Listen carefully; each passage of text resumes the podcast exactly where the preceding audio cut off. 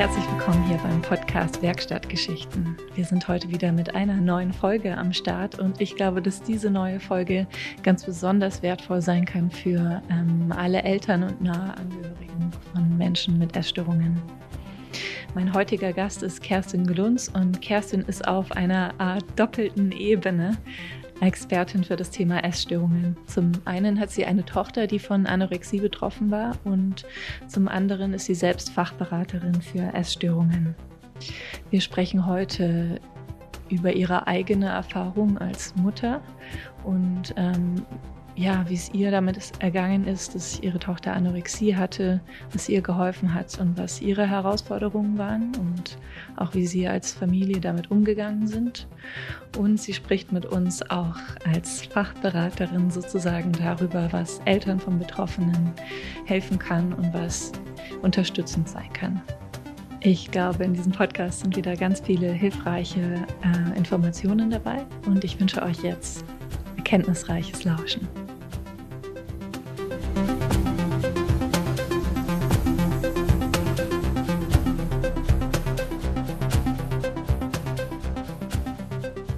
Ja, Kerstin, herzlich willkommen hier bei uns im Podcast. Äh, ich bin äh, total gespannt auf unser Gespräch heute ähm, und ich würde sagen, fang doch einfach mal an, dass du dich für uns vorstellst, für unsere Hörer, die dich ja noch gar nicht kennen. Vielleicht erzählst du ein bisschen was, wer du so bist und was du machst. Ja, hallo Laura. Äh, erstmal vielen Dank für die Einladung. Ich freue mich sehr, dass ich hier bin. Ja, ich ähm, bin zum einen Mutter einer Tochter, die Anorexie hatte.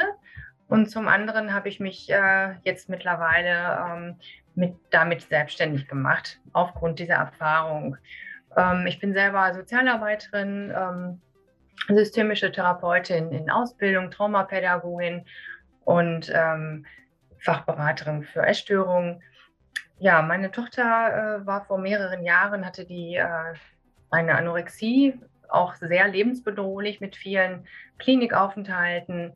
Mittlerweile ist sie zum Glück gesund und ähm, das Ganze nach, wie gesagt, mehreren Klinikaufenthalten und einer ambulanten Behandlung, also bei uns zu Hause mit einem Netzwerk zusammen. Mhm. Ja, unsere Tochter wollte unbedingt aus der letzten Klinik raus und ähm, wir haben dann versucht, ein Konzept zu Hause zu strecken, um sie hm. in die Gesundung zu führen.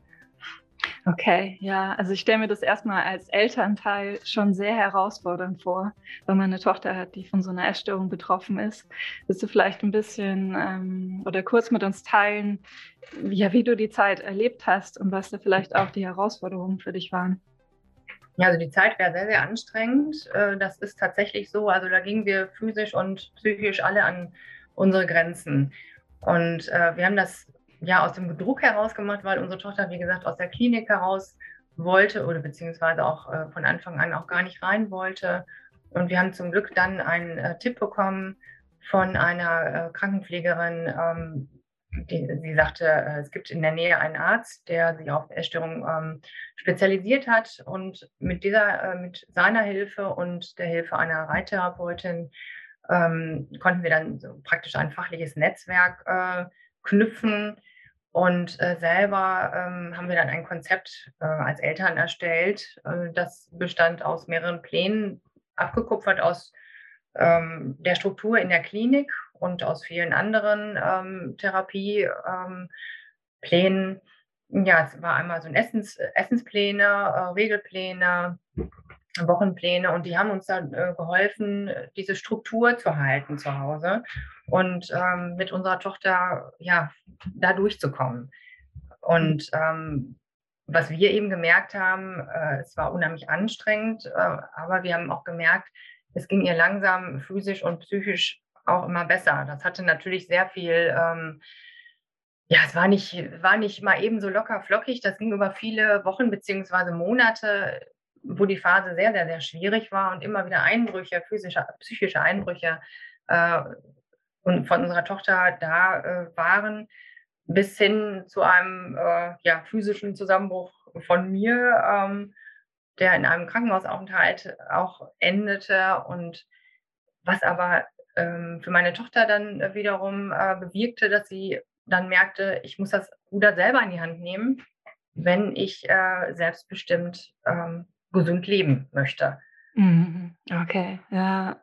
Also es klingt, als hättest du in der Zeit viele Herausforderungen erlebt und dir, als wäre das ganz schön an die Substanz gegangen. Was war vielleicht das, was dir am meisten geholfen hat in der Zeit? Also was war hilfreich für dich? Naja, geholfen hat uns persönlich auch, äh, dass unsere Tochter unbedingt in ihre alte Klasse zurück wollte, weil sie dort ähm, liebe Menschen hatte, die sie unterstützt haben. Und äh, dabei haben uns auch sehr die Lehrkräfte geholfen, die uns sehr entgegengekommen sind und vieles möglich oder alles möglich gemacht haben. Ähm, also Schule aussetzen für eine Zeit lang, Kurzbeschulung. Wir hatten erst zwei, dann vier Stunden, ähm, bis unsere Tochter wieder voll dabei sein konnte. Naja, das macht natürlich nicht bei allen Jugendlichen Sinn, das ist natürlich auch klar. Äh, manchmal ist es auch vorteilhaft, die Klasse zu wechseln, aber das ist individuell ganz unterschiedlich. Und schön ist einfach, wenn die Schulen da wirklich auch individuell drauf eingehen können. Mm. Es war natürlich hilfreich der Druck, dass äh, unsere Tochter unbedingt äh, raus wollte aus der Klinik und mhm. unbedingt ähm, zu uns wollte. Äh, natürlich war ich sehr froh, dass ich einen fachlichen Background hatte. Also Fachberaterin für Essstörung bin ich erst danach geworden. Alles andere hatte ich aber ähm, größtenteils vorher auch schon. Und ähm, ja, ich bin auch von meiner Art her, dass ich echt, äh, muss ich sagen, ja, wenn ich was durchsetzen will, dann setze ich auch alles dran. Und vor allen Dingen, wenn es um meine Kinder geht, äh, ich, kann ich da wirklich kämpfen wie eine Löwin. Und das äh, hat mir schon, dieser Charakterzug hat mir schon sehr geholfen. Mhm. Ähm, ja, und natürlich auch äh, andere Personen, äh, ob das jetzt Fachkräfte waren oder ähm, andere äh, Betroffene, ähm, Freundinnen und Freunde, Familienangehörige, die uns da sehr zur Seite standen. Okay, ja. Und du hast dann diese, ja, diese intensive Erfahrung, die du da gemacht hast mit deiner Tochter zusammen genutzt und, oder was heißt genutzt, aber du hast sie transformiert sozusagen, ähm, um dein, um jetzt anderen Menschen damit zu helfen. Also du bist ja jetzt Beraterin in dem Bereich. Vielleicht magst du zu diesem Weg auch ein bisschen was erzählen. Also was hat dich dann motiviert und ähm, ja, wie arbeitest du heute oder was machst du heute? Hm, ja, genau. Ich habe dann äh, mich so viel mit Fachkräften und Eltern und äh, auch Jugendlichen, Betroffenen oder jungen Erwachsenen unterhalten und natürlich selber aufgrund der eigenen persönlichen Erfahrung mit unserer Tochter ähm, ja so, so viel gelernt, mich so viel mit diesem Thema auseinandergesetzt, ähm, dass ich irgendwann dachte, also es ist ja irgendwie blöd, wenn ich das nicht ähm, beruflich umsetze. Ich meine, ich habe natürlich den beruflichen Background, dass ich in die Richtung gehen kann. Ich habe mich dann noch ähm, weitergebildet.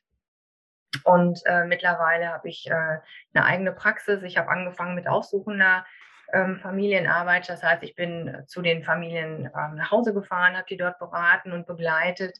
Äh, also Familien, deren Kinder ähm, eine Essstörung haben. Ähm, und nach äh, einigen Monaten habe ich dann festgestellt, es ist doch ganz sinnvoll, auch ein, äh, eigene Räume zu haben für Beratung, für Gruppenangebote und ähm, habe das dann jetzt auch hier in Hamm umgesetzt, dass ich ähm, schöne Räume angemietet habe, ähm, wo ich auch Familien dann äh, helfen kann. Also ich ähm, berate in erster Linie Eltern, deren Kinder eine Essstörung haben, aber auch letztendlich systemisch halt auch die ganze Familie, auch die Betroffenen, die Geschwister oder auch der Freund, die Freundin, ähm, Großelternschule und so weiter, das ganze Umfeld dann, wenn das mhm. gewünscht ist. Mhm, total, total spannend und sehr, sehr wichtig. Ähm, ja. Wir eben auch viele Eltern zum Beispiel in der Position Unterstützung brauchen. Wenn jetzt Eltern zuhören, die vielleicht eine Tochter oder auch einen Sohn haben, der von einer Essstörung betroffen ist, was würdest du denen vielleicht raten? Also ich würde ihnen äh, auf jeden Fall raten, sich möglichst schnell auch Hilfe zu holen und ähm, möglichst viel Informationen, ähm, ob das Fachkräfte sind, ob das Betroffene sind, ähm, ja, im Internet vielleicht auch recherchieren. Ich weiß, dass es unglaublich schwierig ist. Also uns ging das ja auch so. Wir haben äh, lange gesucht nach einer ähm, fachlichen Begleitung und ähm, wir haben eine gehabt, aber es war äh, viel zu wenig natürlich. Mhm. Und ähm, aber ich, ich kann Eltern nur raten, da wirklich ähm, sich umzugucken und ähm, ja nicht den Kopf in den Sand zu stecken. Mhm. Also ich habe Anfragen aus, dem, äh, aus anderen Bundesgebieten, ähm, also an, aus anderen Bundesländern, mh, mm, weil die sagen, auch hier gibt es da keine Begleitung für Familien, ähm, die uns helfen, ähm, dass wir poststationär, also wenn das Kind aus der Klinik kommt, ähm, die Kinder begleiten können. Wir wissen nicht, wie wir uns verhalten sollen. Die sind oft völlig hilflos und wissen nicht, was sie überhaupt tun soll, weil im Krankenhaus oft gesagt wird, halten sich da raus, die Kinder müssen das selber hinkriegen. Nur oft klappt das natürlich nicht, weil ähm, wenn der Druck weg ist ähm, im Krankenhaus und die Kinder sind zwar vielleicht physisch ähm, gesund, also vom Gewicht einigermaßen hoch, äh, aber psychisch sind die ja oft noch nicht gesund. Eine Anorexie äh, geht ja nicht immer eben in ein paar Wochen oder ein paar Monaten weg, sondern dauert in der Regel Jahre. Und ähm, dann wird äh, zu Hause oft durch den fehlenden Druck oder die fehlende Begleitung, ähm, wird dann einfach die Anorexie zu stark. Und mhm. da muss dann jemand an der Seite stehen und sagen, wo ist der Rahmen, wo geht es lang, wo ist die Struktur. Also eine Konsequenz ist ganz, ganz wichtig, äh, aber auch ein liebevoller Umgang ist genauso wichtig. Also Konsequenz und Druck ist in der Klinik sicherlich da. Das ist auch wichtig äh, zum bestimmten Zeitpunkt im Prozess. Aber äh, der liebevolle Umgang ist natürlich oft von den Fachkräften in, in der Klinik nicht so gegeben. Das kann ja auch gar nicht sein. Aber beides ist im richtigen Maß einfach unerlässlich für mhm. die Kinder. Mhm. Ja, ja, das kann ich mir vorstellen.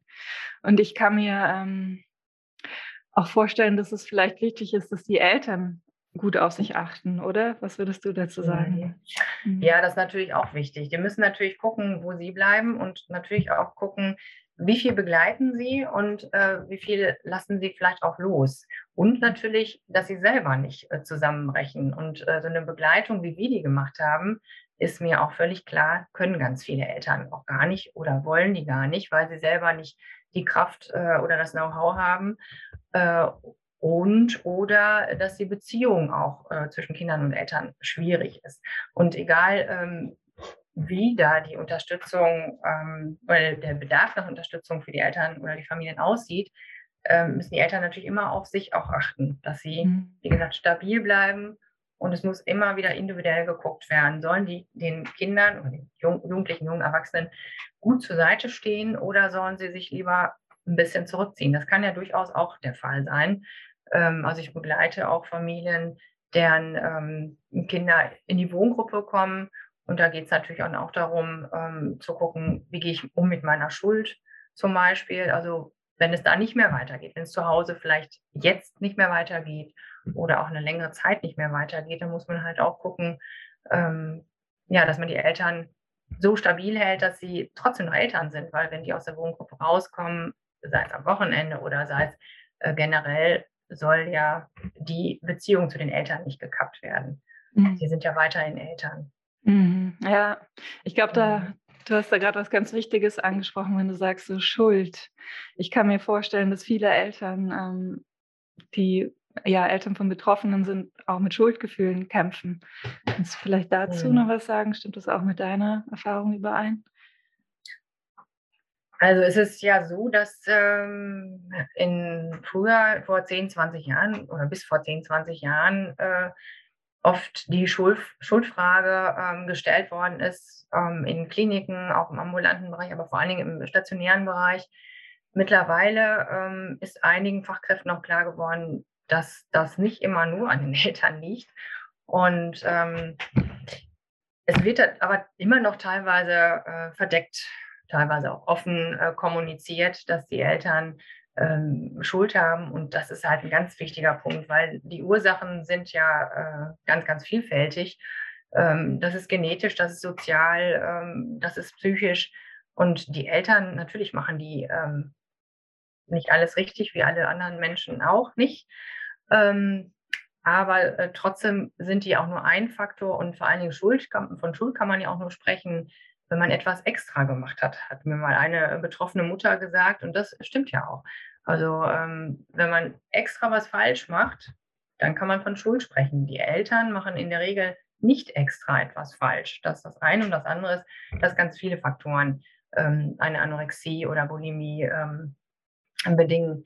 Und oft ist es so, dass Fachkräfte sagen, ist ja klar, wenn, wenn man die Eltern sieht, so helikoptermäßig, äh, ist ja klar, die sind so dysfunktional, äh, ist ja klar, dass die Tochter oder der Sohn so werden mussten. Und mhm. ähm, es gibt auch andere Fachkräfte, die ähm, genau das Gegenteil sagen. Und das, das sehe ich auch absolut so, äh, dass diese Dysfunktionalität von Eltern oder von Familien äh, durch diese Krise, durch diese große Krise durch diese Krankheit Anorexie oder Bulimie entsteht, äh, das ist ja richtig existenziell und dass sie dann natürlich dysfunktional werden, mhm. liegt auch auf der Hand. Also mhm. Also erst die Krise, Krankheit und die Folge davon ist die Dysfunktionalität der Eltern. Und natürlich sind die Eltern übervorsichtig, sicherlich auch inkonsequent und auch helikoptermäßig sozusagen unterwegs, wenn ein Kind lebensbedrohlich krank ist.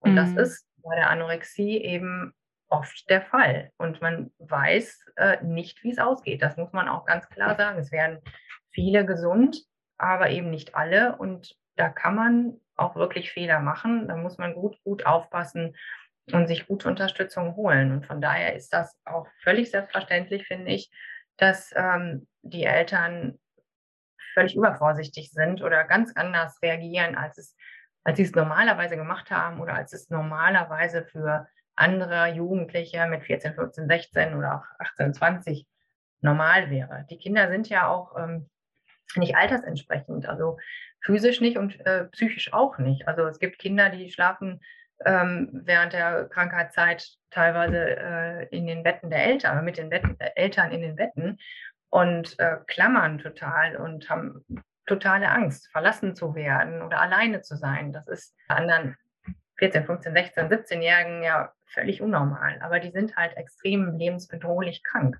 und mhm. verhalten sich auch krank und die Eltern verhalten sich dementsprechend, was auch völlig selbstverständlich ist. Mhm. Aber gerade da brauchen die Familien eine gute, kompetente und wertschätzende Begleitung. Mhm. Ja, also was du jetzt gerade so gesagt hast zum Thema ja, was Eltern helfen kann. Ähm, ich fasse es nochmal kurz zusammen. Also zum einen habe ich so gehört, äh, wichtigster Schritt vielleicht ist sich Hilfe suchen.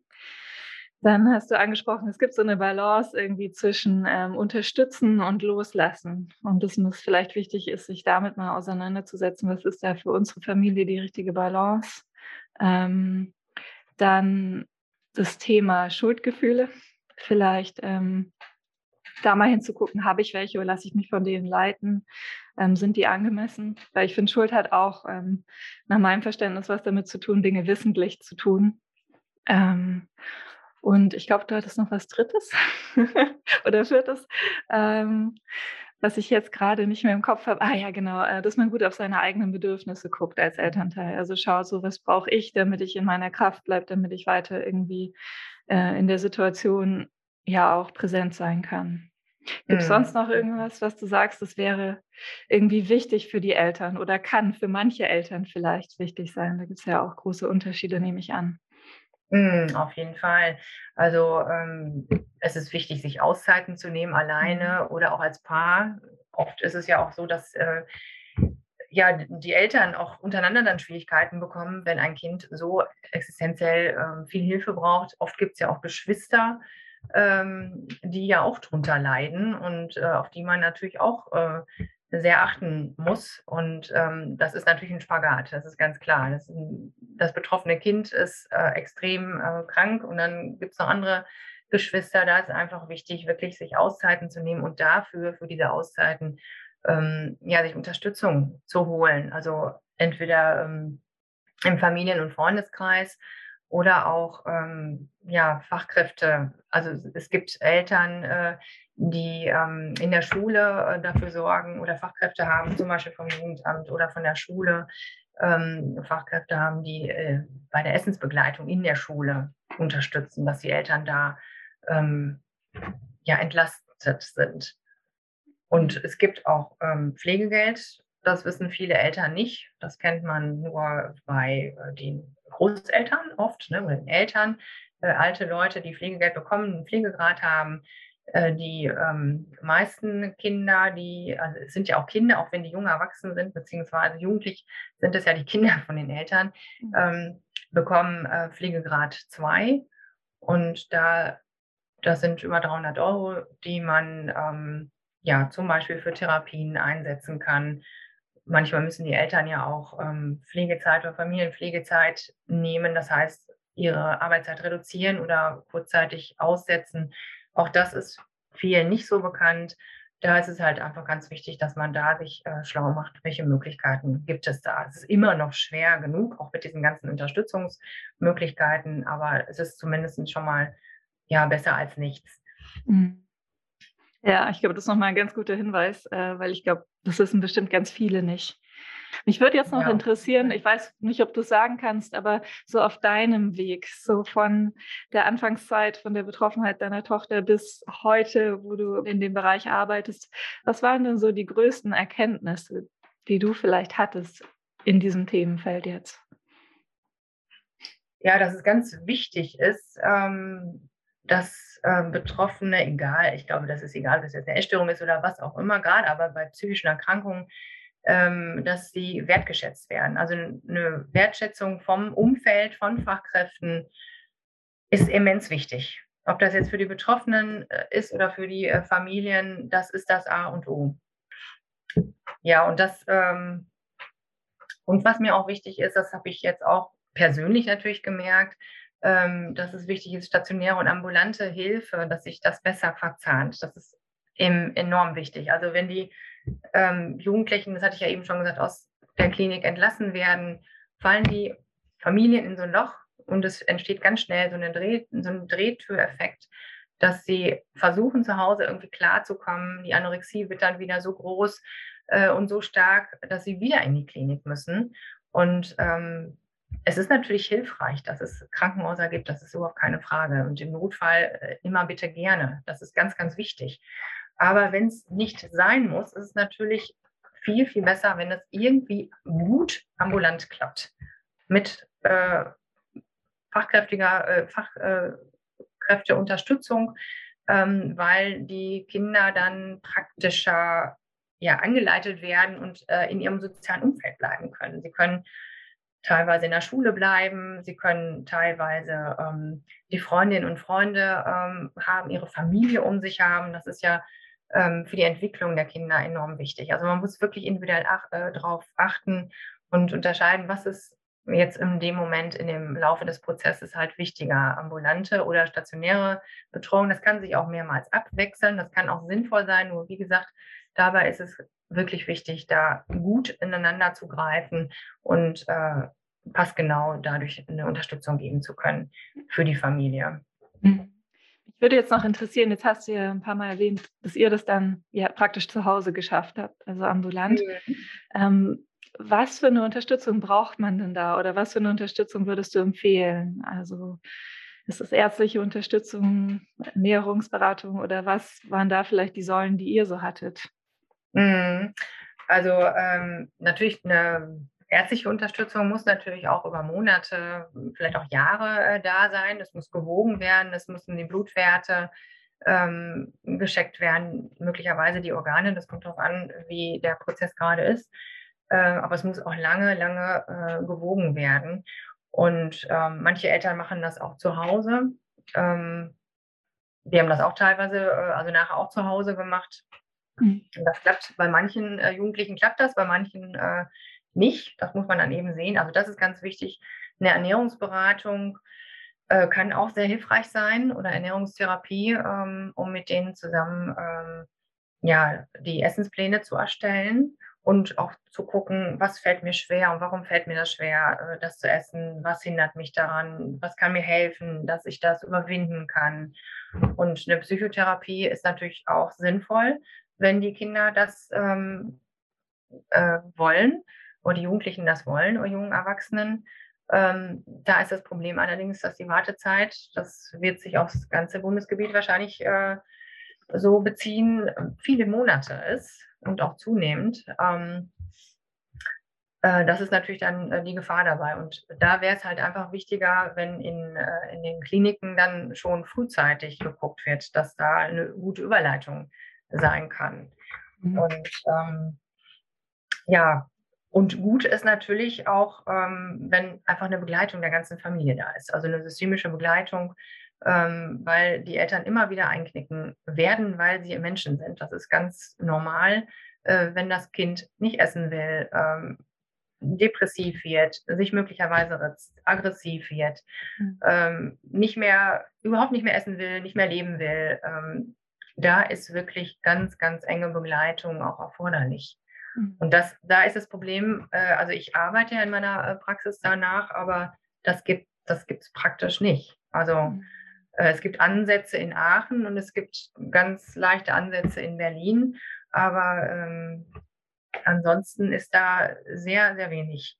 Und natürlich gibt es auch ähm, Werkstatt Lebenshunger, da bin ich auch sehr froh drum. Äh, machen, da ähm, werde ich demnächst auch ähm, das Gruppenangebot machen, was zählt, das Elternprogramm. Sowas ist natürlich auch wichtig, also Gruppenangebote zu machen und ähm, da für mehrere Familien da eine Unterstützung zu bringen. Und da ist natürlich auch wichtig, dass die Familien oder gut, dass die Familien in Austausch kommen, nicht nur eine fachliche Begleitung haben, sondern auch in Austausch kommen. Parallel dazu ist aber auch ja, eine individuelle Beratung ähm, wichtig mhm. für die okay. Familien, weil jede Familie, jeder Mensch ist anders und jeder, jede Krankheit ist auch anders, äh, die Ursachen sind anders, der Verlauf ist anders, die Bedingungen äh, sind anders und der Prozess ist auch jeweils anders. Es ist natürlich was anderes, äh, wenn die Diagnose gerade gestellt wird ähm, oder es, die Jugendliche ist gerade in der Klinik und die Eltern brauchen parallel eine Unterstützung oder es ist überhaupt keine Klinik dabei gewesen oder eben poststationär. Das ist ja ganz, ganz unterschiedlich. Und wie mhm. viel wiegt jemand, wie stabil ist jemand psychisch und physisch und wichtig ist natürlich, es geht natürlich auch ums Essen. Erstmal geht es ums Essen, damit äh, das Kind wieder konstitutionell ähm, einigermaßen gesund hergestellt ist. Aber es geht auch ganz, ganz viel um psychische ähm, Dinge, die dahinter stehen. Also äh, ob das in der Familie ist, ob das ähm, einfach ja, Identität, was heißt einfach, Identitätsprobleme sind, äh, persönliche Probleme mit Freundinnen in der Schule, mit Freunden.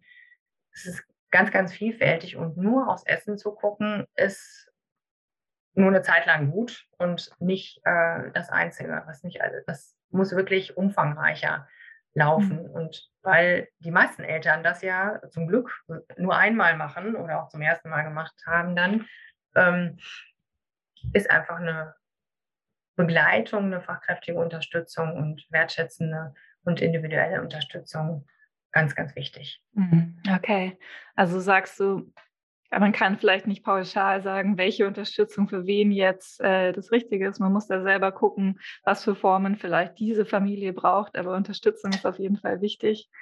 Und mhm. das jetzt auch nochmal. Ja es gibt ja ganz viele Module, die da wichtig sind. Mhm. Und was ich jetzt auch noch gehört habe, was ich auch nochmal total wichtig finde, eben so dahinter gucken, nicht nur aufs Essen fokussiert bleiben, sondern auch schauen, was sind die Gründe für die Essstörung.